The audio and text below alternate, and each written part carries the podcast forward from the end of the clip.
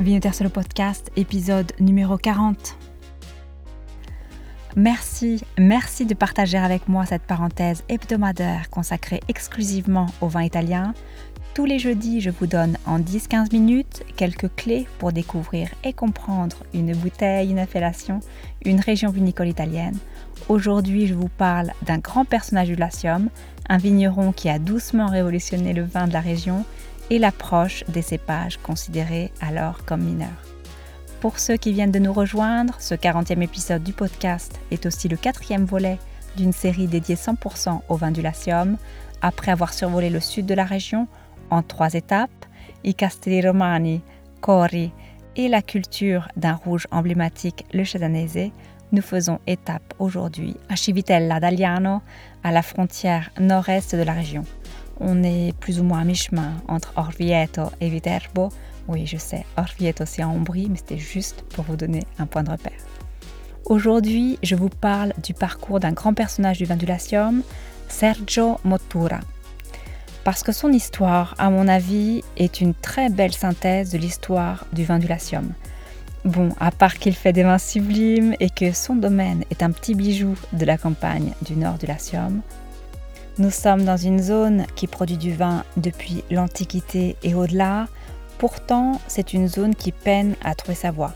Je vous le rappelle, hein, c'est un petit peu le cas de toutes les zones dans le Latium. Si les choses sont en train de changer aujourd'hui, c'était pourtant bien loin d'être le cas dans les années 60, quand Sergio Motura reprend les terres du domaine à Civitella d'Aliano.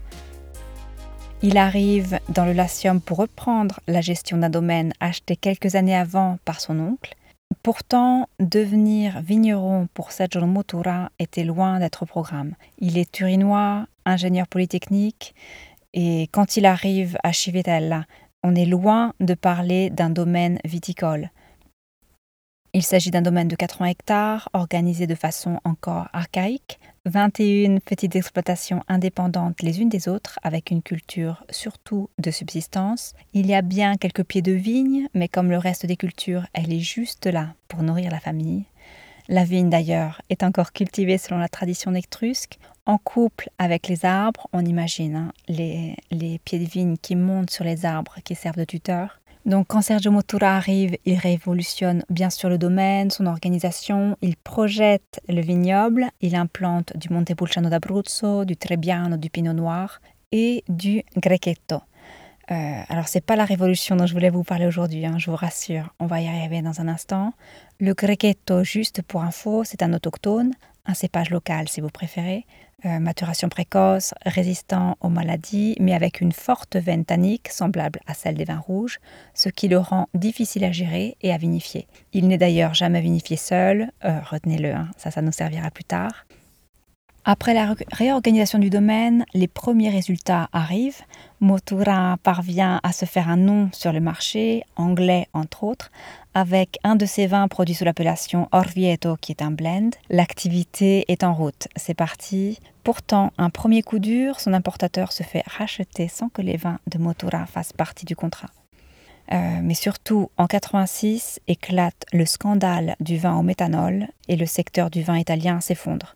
Pour ceux qui ne savent pas de quoi on parle, le scandale du vin au méthanol, c'est une histoire de fraude aux conséquences gravissimes qui a causé la mort de 23 personnes hein, et qui a provoqué des dommages handicapants irréversibles à la santé des personnes qui ont consommé les vins incriminés. Je vous explique rapidement. Pour augmenter le taux d'alcool de ces vins, un producteur piémontais de Barbera et de vin blanc bon marché ajoute du méthanol.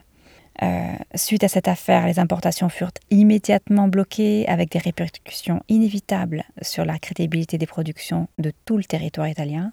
Sergio Motura se retrouve donc avec 80 hectares de vignobles, un marché complètement fermé, et qu'est-ce qu'on fait en temps de crise? Eh bien, on investit, on innove. Il décide de concentrer tous ses efforts sur la qualité pour viser l'excellence. Il réduit d'abord fortement son activité avec de fortes densités, de faibles rendements à l'hectare, un vignoble en culture biologique avec enherbement, aucun apport chimique. La cave voit le jour et sur les conseils de son œnologue convaincu du potentiel du Grechetto, il commence à le vinifier seul. Juste pour vous recadrer le contexte, on est quand même à la fin du XXe, on est à l'apogée du style bordelais. Nombreux en Italie sont les producteurs à investir après la crise dans les cépages dits internationaux, Merlot, Syrah, Cabernet. Et c'est justement là que je vous attendais. La vraie révolution, c'est ça, c'est viser l'excellence en pariant sur le cépage local, pas n'importe lequel. Hein. On ne parle pas d'un cépage ni facile ni connu. Le Grechetto n'a pas encore fait ses preuves. Il n'est jamais vinifié seul, justement parce que c'est un cépage difficile, mais aussi parce qu'il en existe que quelques pieds. Donc intelligence, intuition, qualité, locale, toutes les bases pour une révolution qui est encore en action aujourd'hui. La revanche du Latium, si vous avez suivi les épisodes précédents, passe encore aujourd'hui par la mise en valeur du patrimoine vinicole local en pariant sur la qualité. Tout ne s'est pas fait du jour au lendemain. Je vous l'ai fait court pour les besoins du podcast. Il a bien sûr fallu expérimenter, tenter, tester pour arriver au résultat d'aujourd'hui. Un travail de patience minutieux au vignoble et au chai, une attention toute particulière pour choisir le moment de la récolte et les techniques de vinification. Je vous rappelle que le Grechetto est un cépage blanc, mais au très fort potentiel tannique qu'il faut canaliser et surtout mettre en valeur. Dans la réussite de Motura, il y a aussi un facteur chance qui est déterminant. Je vous raconte l'histoire qui est à mon avis fascinante. Lors d'un dîner organisé à Berlin pour célébrer le 80e anniversaire de Robert Mondavi en 1994, Sergio Motura fait une rencontre déterminante. Le dîner est un événement important. Je ne sais pas si vous connaissez Robert Mondavi, mais c'est sans doute le plus célèbre producteur de vin américain. Donc vous pouvez imaginer la crème de la crème des producteurs, des négociants en vin est réunie pour ce dîner. Sergio Motura n'y arrive pas les mains vides, puisqu'il apporte son Poggio della Costa, son Grechetto vinifié seul. Il reçoit d'ailleurs pas mal de compliments. Un négociant en vin de Bourgogne, en particulier Louis Fabrice Latour, un monstre dans son domaine si vous ne le connaissez pas, lui demande s'il a déjà essayé de le faire monter en fût de chêne, comme en Bourgogne. Motura lui explique que oui, des tentatives ont été faites, avec un passage en bois, euh, mais toutes peu concluantes. Et hum, pour toute réponse, la tour lui envoie cinq fûts de chêne et invite les onologues de Motura à passer quelque temps en Bourgogne. Le résultat est surprenant, le vin est une merveille que Motura a baptisé la tour à Civitavella.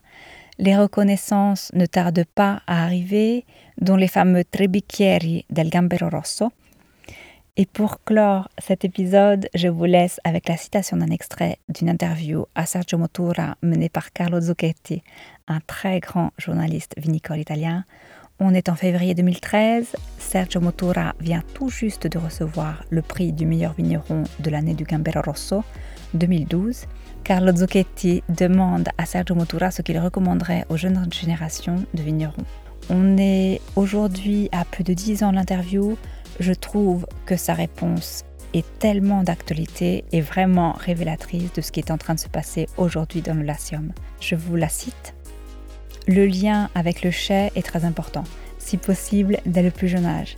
Il est fondamental de garder à l'esprit les anciennes pratiques agricoles sans perdre de vue les innovations. Il ne faut pas considérer comme dépassée l'expérience de ceux qui connaissent la terre et les techniques de culture et de taille par la pratique, le reste dépend de la capacité à comprendre ce qu'il faut garder de ces expériences et ce qu'il faut changer en observant et en expérimentant. Il faut étudier le sol. Je me promène souvent dans mes vignes, je l'ai fait aussi en Bourgogne. Il faut regarder, comprendre et saisir ce qui peut être utile pour améliorer la qualité. Les liens internationaux sont tout aussi importants, à la fois pour comparer les nouveautés et les techniques de production, et pour rechercher un marché qui ne soit pas exclusivement local. Le domaine de Sergio Motura accueille aussi, si vous avez envie d'y faire un tour, la Tana dell'Istrice, le terrier du porc-épic, c'est le nom de la structure, est un superbe manoir Renaissance. D'ailleurs, le porc-épic est le symbole de la maison. Vous le retrouverez aussi sur l'étiquette du Latour à Civitavella. Les vins de Sergio Motura sont disponibles en ligne je vous laisse bien évidemment dans les notes de l'épisode toutes les références et tous les liens. Je vous souhaite une excellente semaine.